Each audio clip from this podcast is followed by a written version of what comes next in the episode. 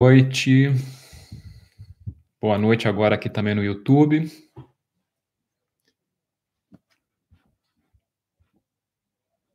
Beleza, tudo bem? Boa noite, Joyce.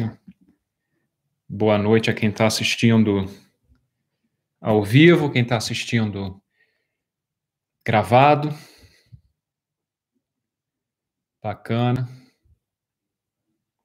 Esperar só mais um pouquinho. Beleza, beleza, André, obrigado. Som e imagem ótimos. André, estou te devendo uma resposta. Não esqueci, não. Vou te responder assim que possível. Esses dias agora, essa semana aqui, início de semana, foi, foi intenso. Legal, Karen, Luciane. Beleza, só mais um minutinho, a gente vai começando.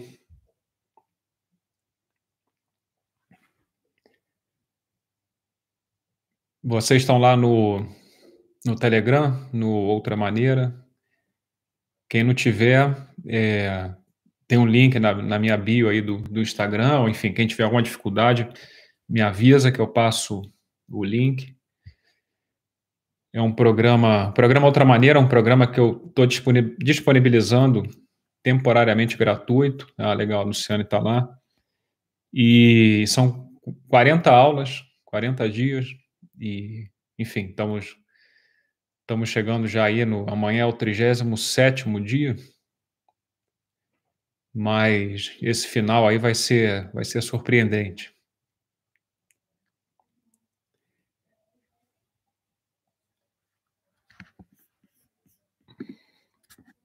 Bacana. Vamos, vamos começando aos pouquinhos aqui. É... Assunto hoje é como, aliás, como os assuntos que a gente traz aqui é sempre sensíveis. E a gente vai falar hoje sobre a hora de dizer adeus a um relacionamento. Aliás, até eu ia botar aí, fixar o título aqui. Bom, enfim. Eu.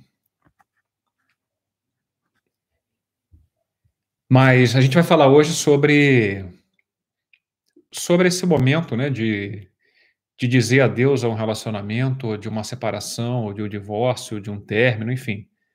Ou a gente pode até levar isso para outras relações, né? Eu sempre faço essa introdução dizendo que aqui eu falo de relacionamento e falo de relações em geral.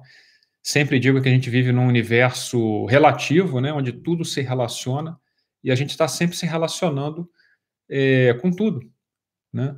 E então a gente está se relacionando com pessoas, logicamente. Então pode ser uma relação de pais, pode ser uma relação de irmãos, pode ser uma relação a dois, que realmente sempre é o foco maior que eu, que eu coloco né, no, nos meus assuntos, nas minhas abordagens.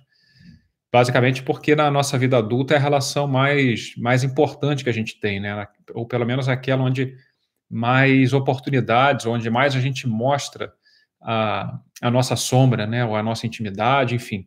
Também é uma relação importante porque aí é onde se origina a vida, né? Também tem esse aspecto, né? Então, assim, de um casal nasce um indivíduo e, e a sociedade que a gente vive, o mundo que a gente vive é a soma de dos, sei lá, quase 7 bilhões de indivíduos que hoje estamos aqui. Mas então, assim, eu, a ideia hoje é falar sobre esse assunto de, de, separação, de término, de ruptura, de dizer adeus, ou seja, lá como a gente queira chamar. Mas pode valer, inclusive, para uma relação de trabalho. Pode ser dizer adeus a um trabalho, essa relação profissional. Mas, como eu disse, eu vou colocar um foco um pouquinho maior na, na vida 2. Também sempre digo, aliás, eu gosto sempre nesse início, sempre acontece algumas coisas. Primeiro, sempre tem um mosquitinho que sempre nesse início ele vem aqui já virou tradição também. E, e, sempre digo, além do mosquitinho que sempre me acompanha aqui, e, aliás, tem que arranjar um nome para ele, mas sempre digo também que eu vou trazer aqui um ângulo ou alguns ângulos desse assunto, né? Não tenho a pretensão nem de falar a verdade, quer dizer, de ter a verdade, né? Lógico que eu estou falando da verdade aqui, mas vocês entenderam, né? Assim, o, o que eu trago aqui não é a verdade. Né? Então, estou trazendo um ângulo ou alguns ângulos dos muitos ou infinitos ângulos que a gente pode ver qualquer coisa ou qualquer pessoa na, na nossa vida. Né? Então, hoje eu vou trazer alguns ângulos. É, portanto, é importante também ter claro isso. Né? E, e assim, como eu dizia, né, e, e, terminando um pouco essa, essa introdução, mas o fato é que é, não há nada nas nossas vidas que talvez comece com tanta, com tanta expectativa né, e com tanta esperança, mas que também costuma falhar tanto quanto o nosso relacionamento, né?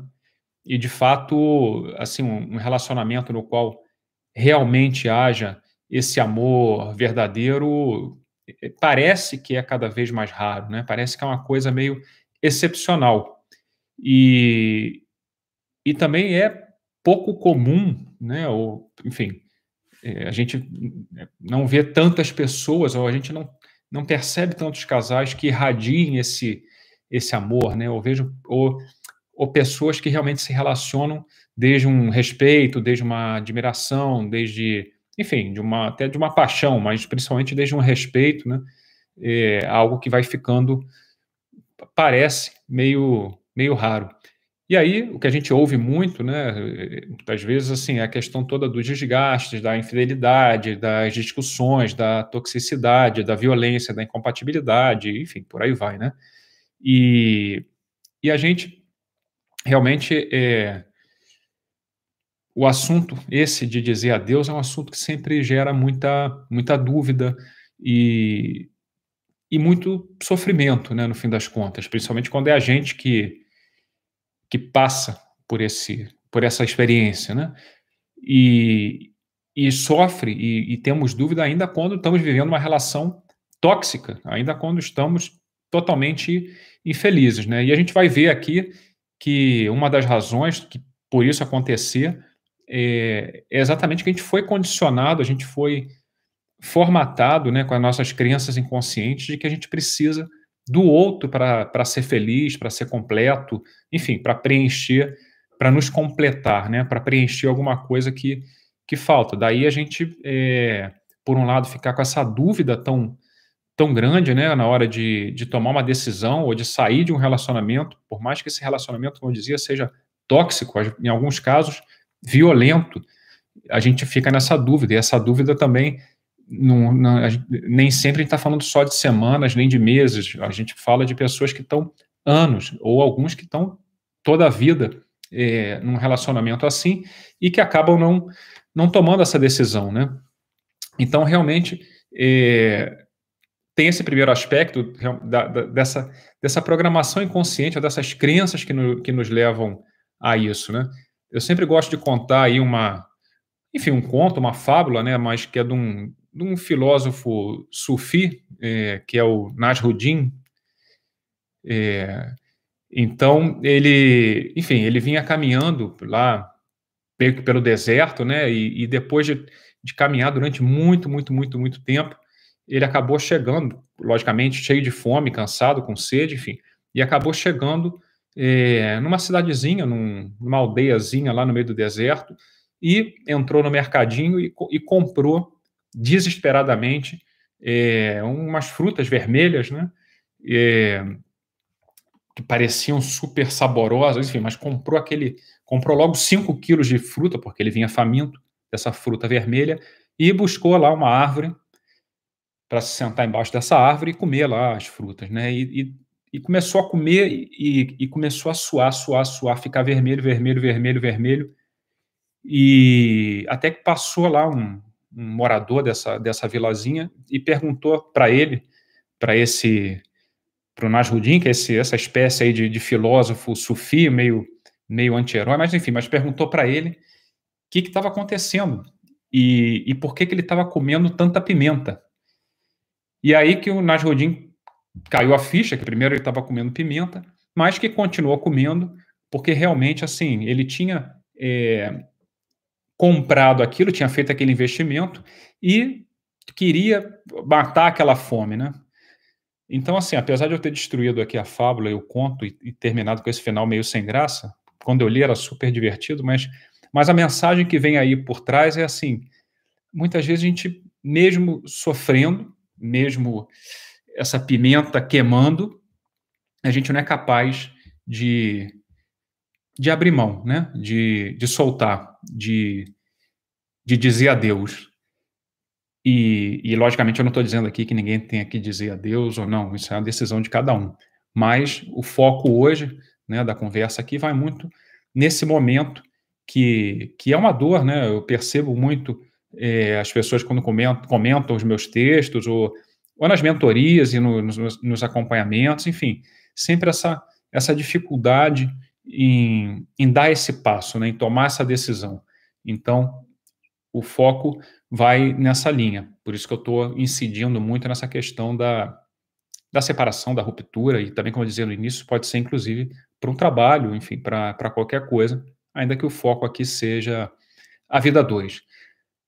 Mas o fato é que essa separação, ou esse, esse processo de separação, ou, ou, ou essa, enfim, esse deterioro da, da relação, ele começa quando a gente é, começa a achar que o outro pode dar aquilo que, que a gente considera que falta em nós para que sejamos felizes, né? É um pouco lá a história do Nasrudin, ele preferiu comer pimenta, mas porque achava que aquilo ia matar a fome dele, ainda que realmente o fizesse o fizesse sofrer, né? E a gente acaba por conta disso projetando essa necessidade, né, essa carência nos nossos parceiros, né? até aí eu não estou falando nada demais, né? A questão é que quando a questão maior é quando isso é, como eu sempre digo e brinco, né? Quando isso vem travestido no lacinho cor-de-rosa do carinho e do amor, ou do falso amor, desse amor romântico, que é quando a gente vai dizendo aquelas coisas assim, ah, pô, desde que eu te conheci, eu sou o homem mais feliz do mundo, é, sem você eu não posso viver, e por aí vai, né? Então, isso, que até pode deixar o parceiro, o outro, né, orgulhoso, né, lisonjeado ou com ego é, massageado, no fim das contas é um ato de violência, né, um ato de violência emocional, e é aí onde começa é, a se construir esse processo de, de ruptura, né, quando a gente realmente se relaciona desde o ego, né, exatamente, desde esse ego da carência que eu projeto no outro, e desde o ego do outro, que no primeiro momento se sente lisonjeado por isso, mas que logo é, isso vai se mostrar realmente um, um ato violento. Esse jogo é, que a gente joga é inconsciente, né? Assim, ele é simples, isso que eu estou falando não tem absolutamente nada demais, é muito simples, mas é um jogo que a gente joga inconsciente, a gente não se dá conta que a gente está o tempo inteiro se relacionando desde essa dessa posição. E esse é o relacionamento inconsciente. E esse é o relacionamento que é, já, e muitas vezes, do primeiro minuto, se, se constrói essa, essa separação, ou essa, ou essa ruptura, né, ou, ou essa desconstrução, né, porque é um relacionamento que é, a gente busca manter o parceiro, ou os parceiros buscam se manter, não pelo amor, mas pela culpa, né, por esse jogo aí que eu dizia dessa violência, né? De, é, inclusive, quando essa violência é travestida ou é, vai dissimulada nessa, nessas frases românticas, né? Como isso, como sem você eu não vivo, você é minha vida e por aí vai, né? No fim das contas, a gente está colocando aí uma, uma, são artimanhas do, do nosso ego que a gente vai colocando aí é, essas pequenas sementes né, que vão sendo regadas com a culpa, mas essas sementes de da separação, ou dessa ruptura, ou desse desgaste, ou desse sofrimento, né? E, e isso, né, que vai germinando e vai, ao longo do, do relacionamento, se somando, é, muitas vezes não leva, num primeiro momento, a, a, uma separação, enfim, mas leva, bom, em primeiro lugar, leva a um certo é, distanciamento emocional, né? Distanciamento emocional, que dependendo também da, da maturidade, enfim, do, do, e do compromisso que pode existir entre, entre o casal, pode se desembocar no primeiro momento, a pessoa acaba querendo substituir essa, essa relação ou esse, suf, esse sufocamento é, até através de uma, de uma infidelidade, né? O que vai vir a, alimentar ainda mais esse, esse jogo da culpa, né? Por isso que realmente é uma, é uma bola de neve que vai sempre se somando e que vai sempre alimentando cada vez mais é, essa árvore da separação, se é que eu posso dizer assim, né? adubada pela culpa, né? mas a culpa a gente está sempre jogando e, e, alimentando. Né? E chega um momento que a gente eh, passa a jogar esse, esse jogo da culpa já não tanto como nesse primeiro momento, é, dourado com, com o lacinho do amor romântico, aí nesse momento ele se transforma exatamente naquele, naquela culpa do sofrimento, né, do ressentimento, que é assim, eu é, culpo o outro pelo pelo meu pelos meus sentimentos, né, pela minha pelo meu sofrimento e aí eu digo que o outro me deixou assim, me fez assim e, e, e até com aquelas frases que são bem características de ressentimento. Já falei aqui muito, né, que estão relacionadas até com essa outra crença do sacrifício, que é aquilo assim, ah, depois de tudo que eu fiz por você, ou sei lá, eu me matei de trabalho, de trabalhar para manter essa relação, ou, ou eu criei os filhos e agora eu recebo isso, enfim, são essas típicas frases é, do ressentimento, né, do, do vitimismo, e que, e que sempre vão alimentando essa esse jogo da culpa, né? E, e no fim das contas, tudo isso é a expressão de, um, de uma programação inconsciente que está que tá dando saída, quer dizer, a gente também não é, reconhece isso como, como nosso, né? A gente joga esse jogo e, e nem se dá conta que isso é uma expressão nossa, das nossas crenças, do nosso inconsciente.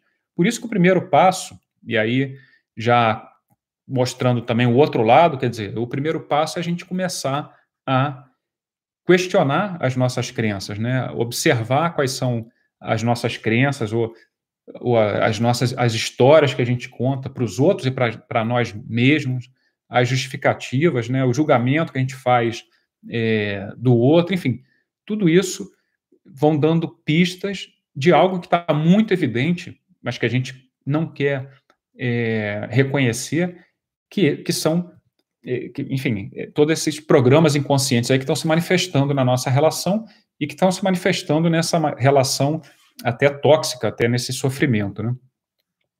Mas o fato é que isso chega num, num, num momento ou, ou, num estado, né, num, enfim, que entra aquela questão clássica que é separar ou não, né? Então, assim, separar ou não, eis a questão. E, e aí, como eu dizia no início, quando entra essa pergunta, muitas vezes a gente pode passar semanas, meses, anos, ou, em alguns casos, a vida inteira com essa pergunta martelando é, na cabeça, né? E na realidade, a dúvida, né, essa grande dúvida, ela nada mais é que mais uma das artimanhas do, do ego, né? Quem está lá acompanhando de outra maneira sabe bem do que eu estou falando, né? Desse, desse sistema de pensamentos do ego, enfim, desse círculo do medo e como isso nos mantém atados, né? Mas o fato é que realmente a dúvida é, é a prima irmã do medo, né? A dúvida é a base que, que nos coloca aí numa situação de, de bloqueio, de, de paralisia, né? Então, assim, é, é, é uma, como eu dizia, uma das artimanhas do ego, porque nos mantém exatamente nesse círculo do medo, né? E nos mantém exatamente bloqueados, nos mantém exatamente nessa posição de, do conflito, de vivendo continuamente esse conflito, né? E, e essa dúvida que fica nos mantendo nesse, nesse ciclo de pensamentos repetitivos, né? Como eu dizia, assim, é, essa ideia que está martelando na nossa cabeça, mas que a gente não não entra em ação, não decide, né? Fica nessa nessa paralisia, né? E, e dizia exatamente que a, a, dúvida é assim uma das maiores artimanhas do, do ego, porque exatamente cumpre a máxima é, do nosso ego ou dessa dessa parte da nossa mente que está sempre falando alto, está sempre gerando esse ruído aí na, na enfim na nossa cabeça, que é essa eterna busca, né? Esse buscar, mas não não encontrar, né? Essa é a, é o lema do ego, né? Busque e nunca encontre. Né? Então, a dúvida nos mantém exatamente patinando aí nessa, nessa, nesse ciclo interminável, né? E no caso de um relacionamento, nesse momento que a gente está aí entre separa ou não separa, muitas vezes a gente não se decide e fica sempre nessa, nessa dúvida. A dúvida sempre é uma oportunidade de, de perdão, né? Eu, como eu sempre digo, é, a solução, a chave que abre todas as portas realmente é o perdão, o perdão verdadeiro, que já falei muitas vezes aqui, mas isso para o ego, o ego dá cambalhota, né? Isso para essa parte da nossa mente. Provavelmente quando eu falo isso, você vai pensar assim, pô, esse cara tá maluco, esse cara agora tá acreditando em, em Papai Noel. Sei que tem gente conhecida minha aí que tá olhando e assim, cara, o Fábio agora ficou doido, tá falando, ainda, ainda tá falando que o negócio é perdoar. Porque exatamente o nosso ego é, leva a pensar isso, né? Porque para o ego, pro, como eu dizia, essa vozinha que a gente tem aí, essa parte da nossa mente, as coisas têm que ser complicadas. Né? Se eu falasse para vocês assim, não, para sair da dúvida você tem que ir é, três vezes no Tibete, subir cinco montanhas e não sei o que, escalar 20 polichinelos, e, né?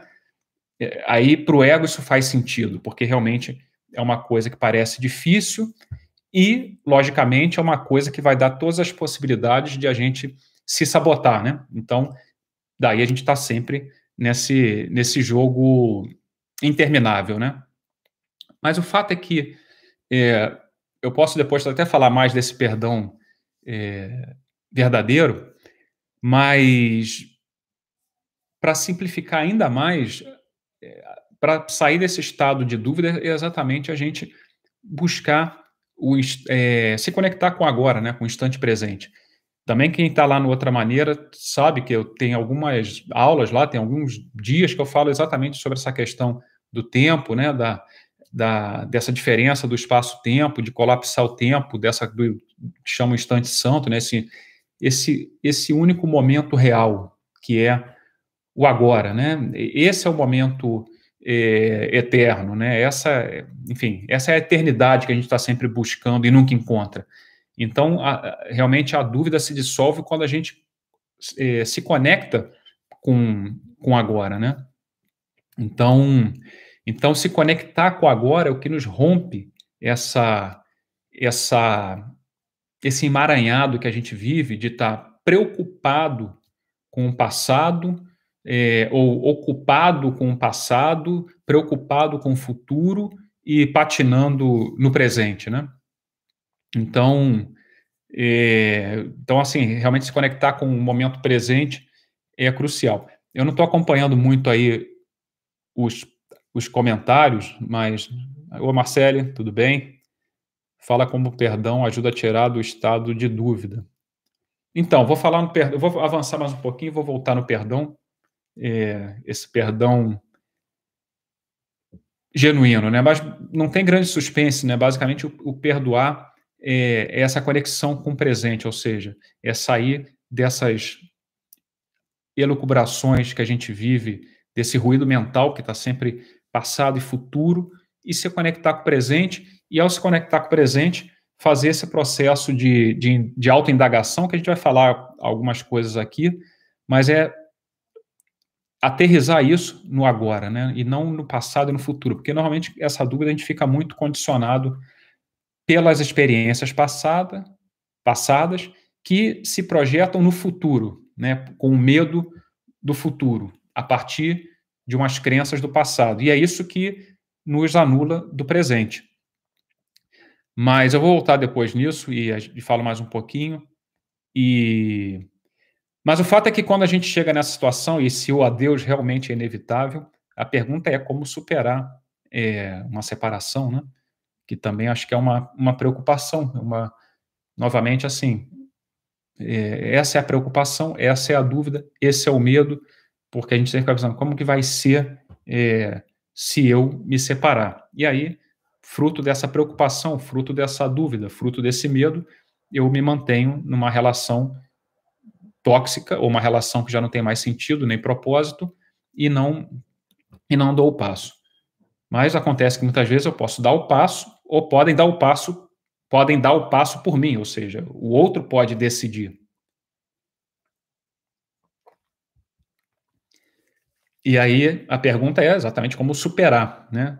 Logicamente, é, em primeiro lugar, uma separação sempre é uma experiência intensa, né? Uma experiência com peso na vida de todos nós, né? ou, de, ou pelo menos da maioria.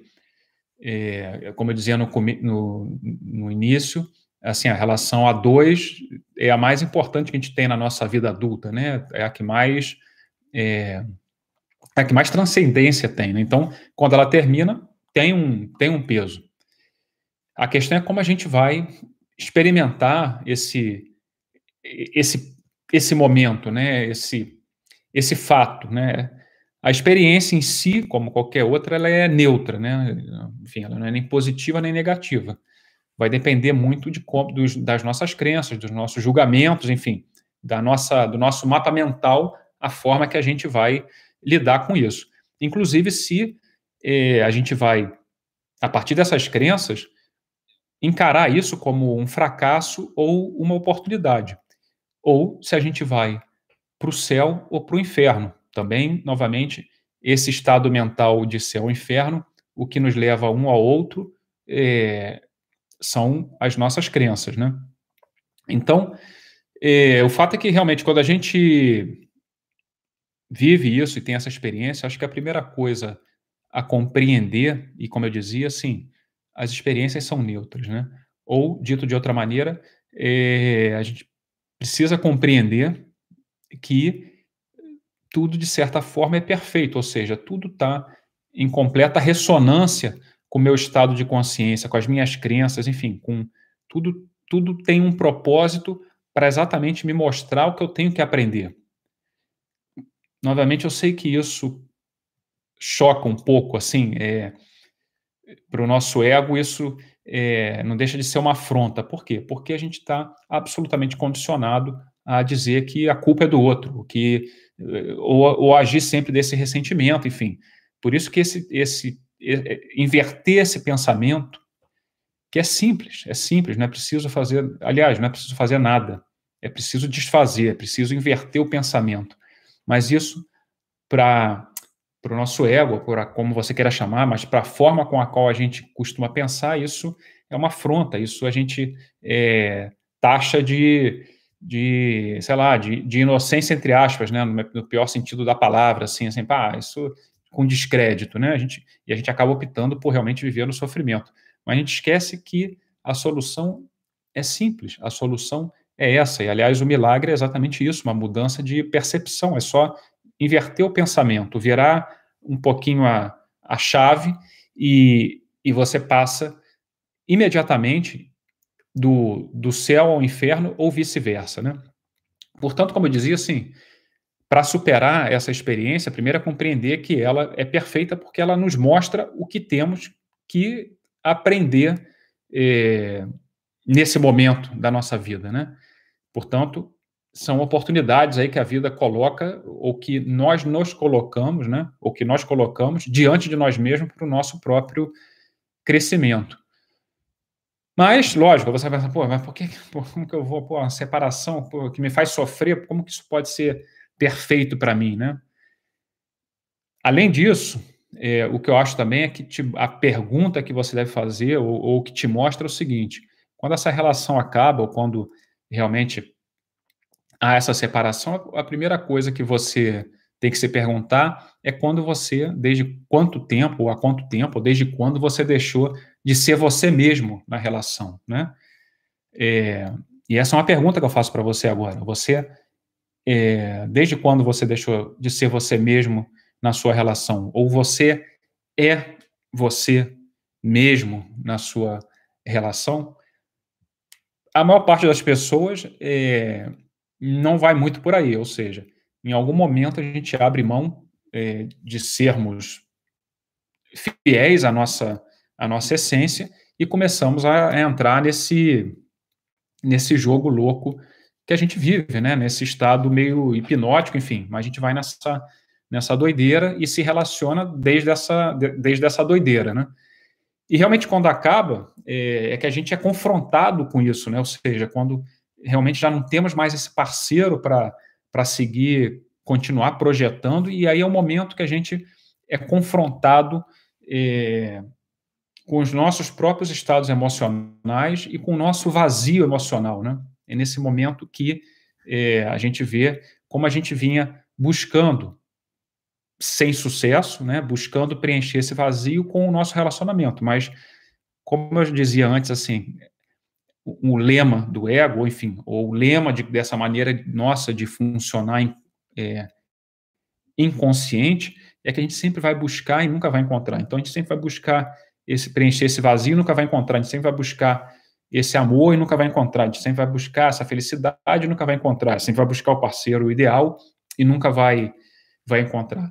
E realmente no momento que há essa ruptura é quando a gente se vê diante aí dessa dessas nossas necessidades, né? E, e é isso realmente que a gente não consegue suportar. E é isso que nos mantém na dúvida. É isso que nos mantém nessa nessa inércia ou nessa nesse círculo do medo, né? Porque e sempre por isso eu sempre digo que as crenças aí são cruciais, porque entre outras coisas a gente nem pode suportar, é, como eu dizia, ser confrontado, estar sozinhos, porque, inclusive, para dar um exemplo, desde a nossa infância a gente sempre foi é, adestrado, sempre nos disseram que aquelas histórias de príncipe cantado, princesa adormecida, e que quando a gente encontrasse outro, é quando a gente seria feliz, ou seríamos felizes para sempre. Né? Então, é, esse tipo de, de crença, só para dar esse exemplozinho bem simples e banal, mas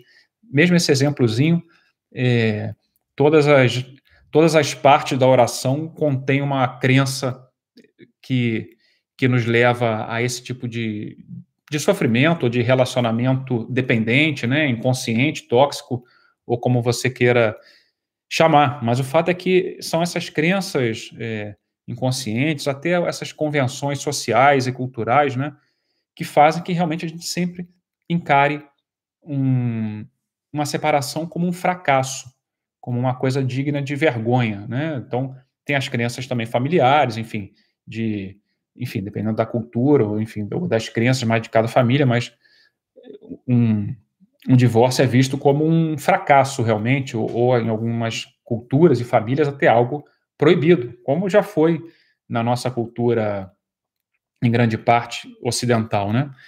Mas é, o fato é que quando termina essa dor vem porque as nossas feridas emocionais estão aí destapadas, né, desnudas, o que a gente antes estava tapando com o outro, através do outro, elas ficam aí é, à mostra. Até aí estaria tudo ótimo, mas a questão é que a gente é perseverante no erro, né? Então, mesmo nessas situações, é, e o que eu estou falando aqui é super simples, né? Mas e, e, ouvindo agora até parece que faz sentido, né? Mas quando chega na hora a gente insiste em fazer da outra maneira, né? Insiste em continuar achando que a culpa era do outro, que, enfim, insiste a continuar no, no ressentimento, né? Insiste a não assumir a nossa responsabilidade, né? A responsabilidade não só do relacionamento em si, mas a nossa responsabilidade com relação a nós mesmos, né? A gente está sempre terceirizando é, tudo, a gente está sempre projetando para fora os nossos sentimentos, enfim, a gente está sempre buscando se distrair com, enfim, com tudo, né? com esse ruído mental e com, e com todas essas distrações, é, talvez até um pouquinho mais materiais, né? mas ah, com o nosso trabalho, com, enfim, com ganhar dinheiro, com uma série de outras coisas, como se isso fossem aí os passos necessários para ser feliz, né? Então, assim, a, a, diferença é que a gente pode realmente viver esse momento, é, ou desde a da inconsciência, do vitimismo e seguir com, nesse, nesse, nesse ciclo de achar que é culpa do outro e tal, e é o que vai nos levar a, a viver, repetir essas experiências em outro relacionamento, ou a gente pode fazer isso desde a consciência de ver, cair as fichas de, de que, que essa situação está me mostrando, e aí, nesse caso, não há dor nem sofrimento, quer dizer, perdão, não há drama nem sofrimento. Pode haver dor, sim, né? Pode doer, mas mas o sofrimento é outra coisa, né? Então, realmente, eu acolho essa dor, acolho esse momento, é, aprendo né, do que o que tinha que aprender e, e, portanto, me liberto, me libero para novas experiências, né? Então, exatamente essas são as escolhas que a gente tem que fazer. Ou é, aproveitar essa experiência e aprender e crescer, ou perseverar no erro e continuar sofrendo, nos castigando e preparado para repetir na próxima relação. Daí aquele papo de sempre que isso que parece que só mudou a, o endereço, lá, o nome, e, mas o, o resto é tudo igual, só mudou o endereço, mas a gente repete sempre as mesmas histórias, né? E aí também o que está por trás disso, como eu dizia, mas entrando um pouquinho mais, assim, no fundo, é, a primeira pergunta que a gente tem que fazer, seja nesse momento já da separação, seja no momento da dúvida, é a pergunta é saber se a gente quer estar tá mal acompanhado ou sozinho. No geral, a gente prefere estar tá mal acompanhado. Logicamente, ao, ao, fazer essa pergunta agora, todo mundo pensou rapidamente. Não, lógico eu prefiro estar tá sozinho, mas é, na, no dia a dia, a gente sempre prefere, tende a preferir estar mal acompanhado, né? Seja de um relacionamento amoroso, seja de um emprego, seja de um amigo, enfim, a gente sempre prefere estar é, mal acompanhado, sofrendo, do que estar sozinho. Porque, por algumas coisas. Primeiro, é, eu não vou entrar muito hoje, que não é muito o foco, mas primeiro há toda uma série de crenças que me fazem ver o sofrimento como uma virtude então, e a vitimização, enfim. Então, se eu sofro no meu relacionamento, é, não deixa de ser uma forma de, por um lado, eu angariar a empatia dos demais, né? Porque a gente sempre tende e adora se unir ao sofrimento alheio, né? Assim, de é, que é que é a empatia tóxica, né? Assim, eu me junto a teu sofrimento e, e só alimenta esse jogo da vitimização e da culpa, porque no fundo, no fundo, todos nós temos muito arraigados essa crença da, do sacrifício como uma virtude, do sofrimento como uma virtude, como uma forma, como eu falo sempre, né? E, e lá no outra maneira até entra um pouquinho mais a fundo, mas como uma forma de, de se redimir dos nossos pecados, né? Porque a gente acha que a, a, a, primeira relação que a gente tem mal resolvida não é nem com o nosso parceiro, nem com nós mesmos, é, é com Deus, né? Então a gente acha que tem um Deus lá em cima que está zangado, está puto da vida, tem um Excel que fica acompanhando os nossos erros e pecados e, e fica lá de cima distribuindo cacetada aqui para gente, para a gente né, sofrer e pagar essa penitência, enfim.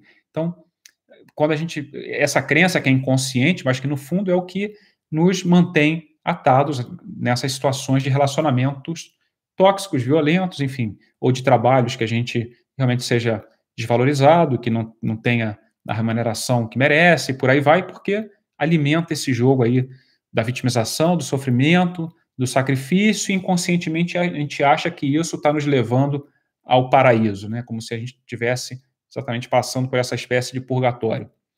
A questão é que talvez você já deva ter percebido que isso só está te afastando desse paraíso. Né? Eu não sei se alguém, ao passar por isso, vai tendo a sensação de que está se aproximando do paraíso. Se tiver essa sensação, continua, acelera, e não houve nem nada do que eu estou falando aqui, não. Mas se não tiver, acho que é o momento de, de questionar essas crenças, que era o que eu dizia no princípio. O primeiro passo realmente é questionar as crenças, né? questionar o que está nos levando a, a passar por determinadas experiências. E o segundo ponto, né, eu estava falando dessas crenças da culpa, sacrifício, por aí vai, e o segundo ponto realmente é assim, a gente prefere estar tá mal acompanhado porque a gente tem um medo, filha da mãe, de estar tá sozinho, da solidão, né, mas, enfim, primeiro porque custa estar tá sozinho, custa estar sozinho, e segundo, novamente, e eu estou hoje focando muito na questão das crenças, como eu falei no começo, porque na nossa sociedade, inclusive, é, é mal visto a solidão, né? É algo a ser evitado a qualquer custo. Isso não precisa, é só pegar qualquer música aí de, de MPB que vai falar disso de cabo a rabo, enfim, ou, ou sertanejo, ou por aí vai, né? Então, que é só uma amostra da nossa cultura, né? Desse caldo cultural, mas que assim, que a solidão a gente tem pavor, né? Por isso que a gente vai no mercado e vai comprar um pão de forma, é como se tivesse 30 pessoas na casa, é um negócio assim. É, então, assim, é, é mais uma, uma, uma evidência de como, assim, a solidão, o estar sozinho não é tolerado pela, pela nossa sociedade e é alguma coisa que tem que ser evitado, né? Se você está aqui me assistindo, tem mais de 40 anos, não está casado, você é grupo de risco, certamente é criticado pela, pela tua família, foi criticado pela, pela tua avó, pela tua mãe, enfim, porque realmente é, tá sozinho é, é mal visto. E, no, e, e, aí, esse mal visto, eu, e esse é um jogo inconsciente quase sempre, mas eu me sinto mal visto, o que alimenta a minha culpa e alimenta aquilo que eu estava falando no início. Né? Então, a gente está sempre aí nesse, nessa rodinha giratória meio do hamster, né? E não, e não consegue realmente sair disso. Mas o fato é que dentro dessa dessa dualidade a gente sempre pode ver pela outra polaridade também, né? Então, é, nesse momento, né, de de uma separação, pode ser o momento, pode ser a oportunidade de você se dar conta, de cair a ficha, tomar consciência da tua ânsia de, de se manter num relacionamento, não pelo amor ao outro, mas pela ausência de amor próprio, né? Então, assim, os nossos relacionamentos, em geral, são construídos não pelo amor ao outro, mas pela ausência de amor próprio. Então, essa é uma, uma reflexão que a gente tem que fazer. Essa é, essa é a pergunta, ou uma das perguntas, que vai, se a gente realmente se é, permitir se perguntar e se responder essa pergunta, acho que a gente vai ter clareza daquela, daquelas dúvidas que eu falava é, antes, né? Então, essa pergunta, assim, de, desde que posição eu estou mantendo meu relacionamento? Desde um amor a, ao outro, que é outra coisa que eu poderia até colocar outro, um outro ângulo, como eu dizia, uma outra perspectiva, mas para não complicar muito agora, então, assim, eu me posiciono desde o amor ao outro ou desde a falta de amor próprio, né? Então, realmente, é, nesse caso, a separação poderia ser, como eu dizia, uma oportunidade, oportunidade de você se dar conta disso. E o teu parceiro teria sido o, o antídoto para essa solidão, porque ele mostrou que o remédio que você estava usando antes era pior que a própria doença, ou seja, se manter num relacionamento tóxico por meio da solidão, esse remédio é pior que a doença que você supostamente está querendo curar ou tapar, né? E, aliás, até usando essa analogia com, com a medicina ocidental moderna, a gente não, não vai curar verdadeiramente a origem dessa doença, né? A gente normalmente vai atuar no sintoma, né? A gente, então, o relacionamento vai tapar esse sintoma da solidão, mas a gente não, não entra a olhar o que está realmente nos trazendo, o que está nos originando, o que está nos levando a agir desde essa solidão. Né? E isso daria assunto, muito assunto. A gente poderia até ver toda a informação inconsciente nossa, a partir das nossas experiências, eh, da nossa vida cronológica, né? até a, toda a influência transgeracional, ou seja, esse medo meu de solidão pode não ser meu, pode ser da minha avó, e eu estou vivendo isso na minha vida aqui, hipnotizado, estou vivendo a vida da minha avó, de alguma forma, né? E a gente não tem essa consciência, né, de como essa informação é inconsciente, inconsciente esse, como eu sempre costumo dizer, que responde aí por um 95, 98% da nossa atividade mental, controla todo o nosso metabolismo, enfim, uma máquina brilhante, né? que, que controla sem o nosso, entre aspas, controle, né? Então a gente tem um neocórtex aí frontal, que, ou uma parte mais racional, mas que nem decide, na maior parte das vezes, as nossas decisões são inconscientes e ainda mais, ou pior ainda, se é, não é bem pior ainda, mas além disso, isso, além disso, ainda é uma informação que muito inconsciente que nem sempre é minha, é algo que eu herdei, que faz parte aí, que eu, enfim, eu já falei muitas vezes aqui nisso, né? A gente não nasce uma folha em branco, né? A gente vem igual os computadores, quando a gente compra, a gente já vem com os programinhas instalados, né? E, e aí eu até sempre sigo com essa analogia que esses programinhas instalados, que vêm de fábrica, podem ter sido é, podem ter funcionado bem, para seguir nesse exemplo, para minha avó, mas pode ser que para mim hoje esses programinhos já estejam defasados, que já não, não exatamente não funcionem para mim. Então, eu tenho que realmente entrar lá no meu computador e ver quais são os programas que não que estão dando pau, que estão travando e ou atualizar ou desinstalar e instalar outro. Né? Então, a analogia é um pouco por aí. Só que a gente não, não pensa nisso, a gente vai é, usando aí esses programas e nem sabe, aqueles programas que a gente estão meio ocultos e a gente nem sabe onde está e está meio dando pau no computador, mais ou menos por aí. É, então, eu perguntava até também assim, né, se o casamento chega ao, quando o casamento chega ao fim, fracasso ou oportunidade. É, e toda relação tem um propósito, tem um para quê, né? Ninguém é vítima de nada, muito menos das circunstâncias, do destino, nem do karma, e nem tem um Deus lá em cima distribuindo cacetada aqui para baixo. Então, né, realmente é sempre importante ter a consciência que a gente que nós somos energia, né, que nós somos informação, temos ressonância, estamos lá com a nossa antena Wi-Fi, é, emitindo sinais e atraindo pessoas que estão nessa mesma frequência e estamos sempre nos projetando, ou seja, estamos sempre é, nos projetando nesse espelho que é o nosso parceiro, portanto, a gente sempre tem diante de nós essa oportunidade de, de aprender, né? O que, que, esse, que, que esse encontro está tá nos mostrando. E esse encontro pode ser é, 20 minutos ou 20 anos, né? Isso independe. Pode então, um relacionamento de 20 minutos pode me mostrar muito mais de mim, ou pode me é, agregar muito mais, ou pode me fazer muito mais consciente, pleno, feliz, do que um relacionamento que às vezes dura 20 anos, né? Mas é, 20 anos de toxicidade, enfim, um relacionamento que é, só vai aumentando essa, essa bola de neve, né? E, e aí, só para eu ver um pouquinho aqui o tempo, tem uns 10 minutinhos.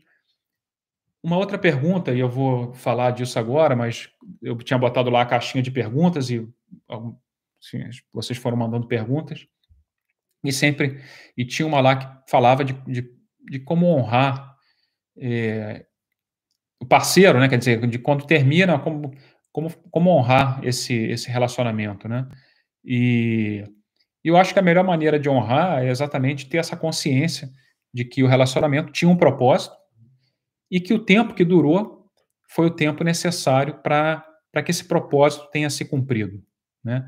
Portanto, assim, a gente, se, se esse relacionamento termina, mas eu consigo extrair esse valor, é, o que eu posso sentir pelo meu parceiro é gratidão. Posso até sentir amor, não esse amor romântico, né? Mas posso sentir esse amor que, que de fato nos une a todos, né? Enfim, esse amor da totalidade, né? Da, enfim, de que todos somos um, então, e ter essa gratidão, porque realmente, além, logicamente, de tudo que, que vivemos, né, e, e a gente não está aqui só falando de, de conceitos, estamos falando de, de, experiências reais, então, logicamente, esse amor pode ser é, fruto dessa gratidão, fruto dessa consciência desse presente que foi dado, mesmo quando, durante muito tempo, eu não tinha essa consciência e parecia que era um sofrimento, né? Mas no momento que cai a ficha, eu vejo isso como um aprendizado, é quando a gente se dissolve o ressentimento. Aliás,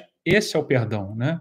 Que eu dizia no início. Quando a gente é, toma essa consciência, por mais que a gente tenha vivido anos na inconsciência e no ressentimento, na culpa, na toxicidade, na violência e por aí vai, mas por isso que o milagre é uma mudança de percepção, por isso que a transformação é imediata, não tem, como eu dizia antes também, não precisa subir o Himalaia, não precisa fazer nem 20 polichinelos, e o mosquitinho está de volta aqui. Tem, tem que dar um nome para esse mosquitinho, que ele sempre me acompanha aqui.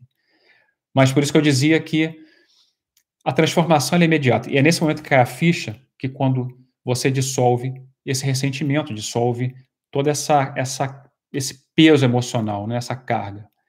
Carga essa que se você não dissolver e seguir nesse ressentimento, ela pode se manifestar numa doença no teu corpo, né? O corpo como meio de comunicação. Quem está lá no outra maneira sabe, eu já falei sobre isso lá, tem, aliás, tem uma aula específica sobre isso. Eu vou fazer uma live mais para frente sobre isso, mas como o nosso o corpo como, como instrumento, né, como de comunicação. Mas o fato é que se a gente não toma essa consciência, além de não ter essa gratidão, além de não honrar, além de não, não soltar o nosso parceiro, além de não nos liberarmos a, a, a viver outras experiências, esse, esse bloqueio, esse conflito emocional inconsciente vai se manifestar muito provavelmente através de um sintoma físico, de uma enfermidade, de uma doença, enfim. Ele vai se manifestar aí porque o corpo é um meio de comunicação e toda doença, o corpo por si só não adoece, adoece né? A doença tem que primeiro é, ocorrer na mente, né? Então, mas enfim, isso, isso daria assunto para uma outra live que eu tenho vontade bastante de falar sobre esse assunto e vou eu vou fazer um pouquinho mais para frente, mas quem está lá no outra, no outra maneira tem, falo bastante disso e tem um dia só sobre isso lá.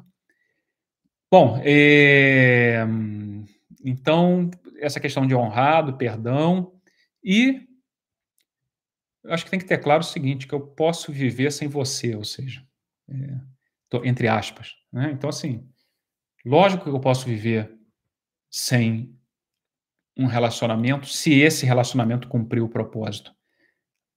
Eu. Mas isso não quer dizer, eu não quero tirar a importância dos relacionamentos, né? É impossível me conhecer sozinho. Eu sempre vou me conhecer através do outro. Mas isso não quer dizer que eu seja dependente do outro, isso não quer dizer que eu não possa viver sem o outro. Mas no momento que eu tenho essa consciência, no momento que eu estou no meu relacionamento e sei que eu me vejo através do outro, nesse momento eu tenho a consciência que eu não dependo da outra pessoa, tá? Nesse momento é que, e isso é o que me dá liberdade emocional, isso que me dá poder, né? Aliás, esse poder, é, esse conhecimento é poder, autoconhecimento é muito mais poder ainda, né? Então, quando a gente tem essa consciência, é quando a gente realmente é, ver de outra maneira né, o relacionamento. Ah, só um parênteses aqui. Eu estou falando essas coisas e, e, eu até esqueci de falar hoje. Eu sou normal, logicamente, né? Eu vivo meus relacionamentos mais ou menos como vocês vivem. Eu acho que diferente em algumas coisas, em outras iguais, eu acho que como todos nós, né? Lógico que aqui quando eu estou na live fica esse ar meio um pouquinho, é, sei lá, Parece que eu virei Jesus Cristo, não tenho nenhuma pretensão de ser, pelo contrário. Aliás, se você achou que era um guru dos relacionamentos, sinto desapontá-lo, porque não sou. E exatamente para isso, eu e a Daniela, a gente criou, a Daniela, que é minha mulher, né, do Daniela Geração de Amor, a gente criou um, um programa, né, que a gente faz todo sábado às 18 horas, que a gente tenta mostrar um pouquinho mais, sei lá, os bastidores, né? A ideia é essa, a gente tá, também está vendo aí como soltar mais a franga, poder abrir mais esses bastidores, mas o que a gente quer mostrar assim, a gente compartilha o nosso conteúdo, o nosso conhecimento, a nossa experiência, o que a gente estudou e por aí vai, tudo que eu faço nas mentorias, o que eu busco ajudar as pessoas ou me ajudar através dessas pessoas também. Mas e quando a gente faz aqui na live nesse formato, parece que eu virei Jesus ou algum guru, e eu sempre gosto de dizer que não, né? E se eu desapontei alguém com relação a isso, eu peço desculpas, mas nunca tive a pretensão disso. E por isso que eu gosto de falar. Mas não quer dizer que eu não possa compartilhar aqui também esse conhecimento, essas experiências, mas sempre ressaltando que quando eu terminar a live, em três minutos eu vou ter já cometido um erro. A diferença talvez é que quando eu cometo um erro, eu já tenho essa consciência, falo assim, putz, é. E aí, essa é a atenção que a gente tem que ter ou essa é a consciência, né? Não é que eu realmente, ah, não julgo, não sei. Não, não, continuo julgando a cada é, 400 julgamentos por segundo. Só que agora eu já sei que eu estou julgando. Só que agora eu já sei que meus julgamentos não são a verdade. Só que agora eu já sei que eu, nem, eu não sou meu julgamento. Já sei que eu não sou meus pensamentos. É, e por aí vai. Então, essa é a, acho que é a grande, a grande sacada. E, então dizia isso. A Mariana botou aí como lidar com o erro, com o próprio erro. Bom, depende, né? Mas assim, é, o erro, o erro é o pecado, né? A etimologia da palavra pecado é errar o alvo. Então é lidar sem culpa.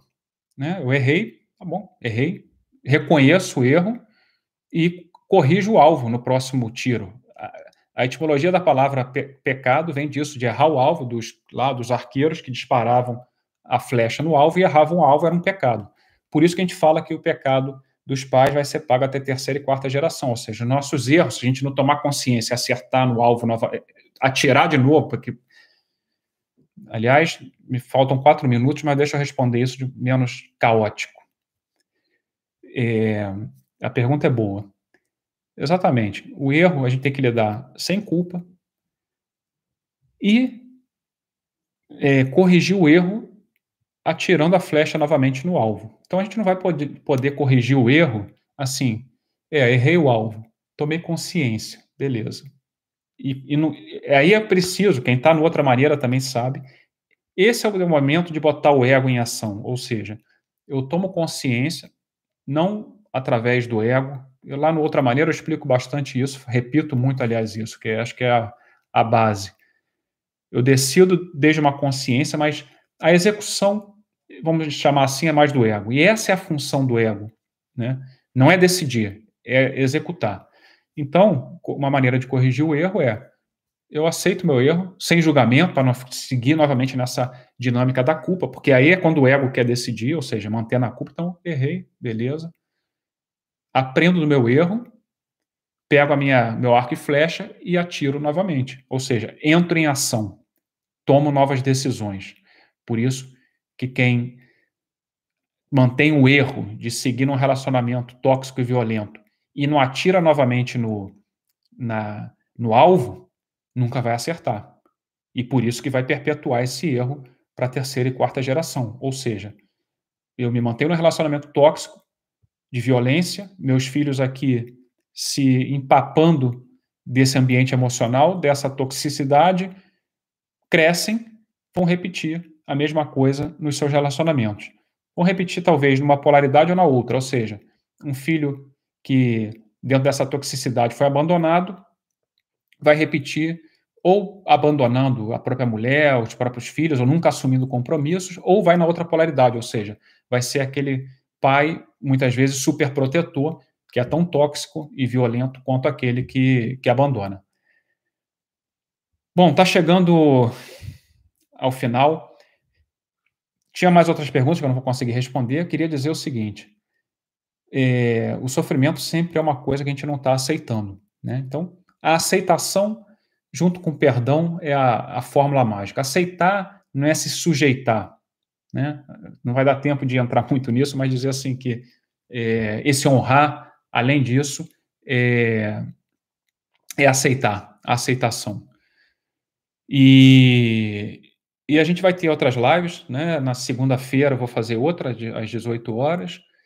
Se vocês tiverem dúvida, sugestão de assunto, me escreve em box, me manda, se quiser compartilhar aí o que você quiser. Vocês sabem que eu sempre busco responder o mais rápido possível, às vezes não é na hora, mas eu sempre busco responder. Todos esses inputs eu vou buscando assimilar nos meus conteúdos, portanto, eu incentivo que você compartilhe lá comigo.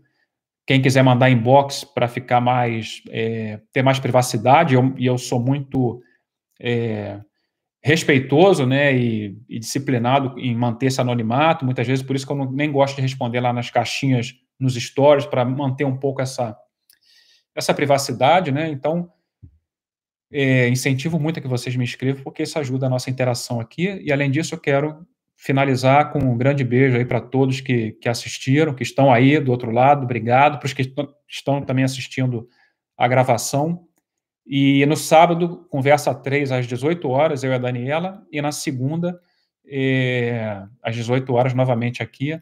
Grande beijo, obrigado e vamos juntos. Muito obrigado. Tchau, tchau e um beijo para todos aí.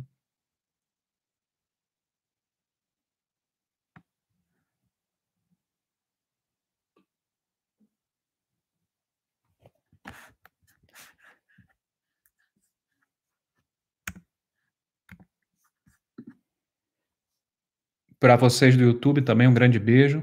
É, eu mexi algumas vezes aqui na câmera, peço desculpas, mas grande beijo, obrigado também por vocês estarem aí. Sábado conversa a três e segunda-feira novamente aqui às 18 horas. Beijo.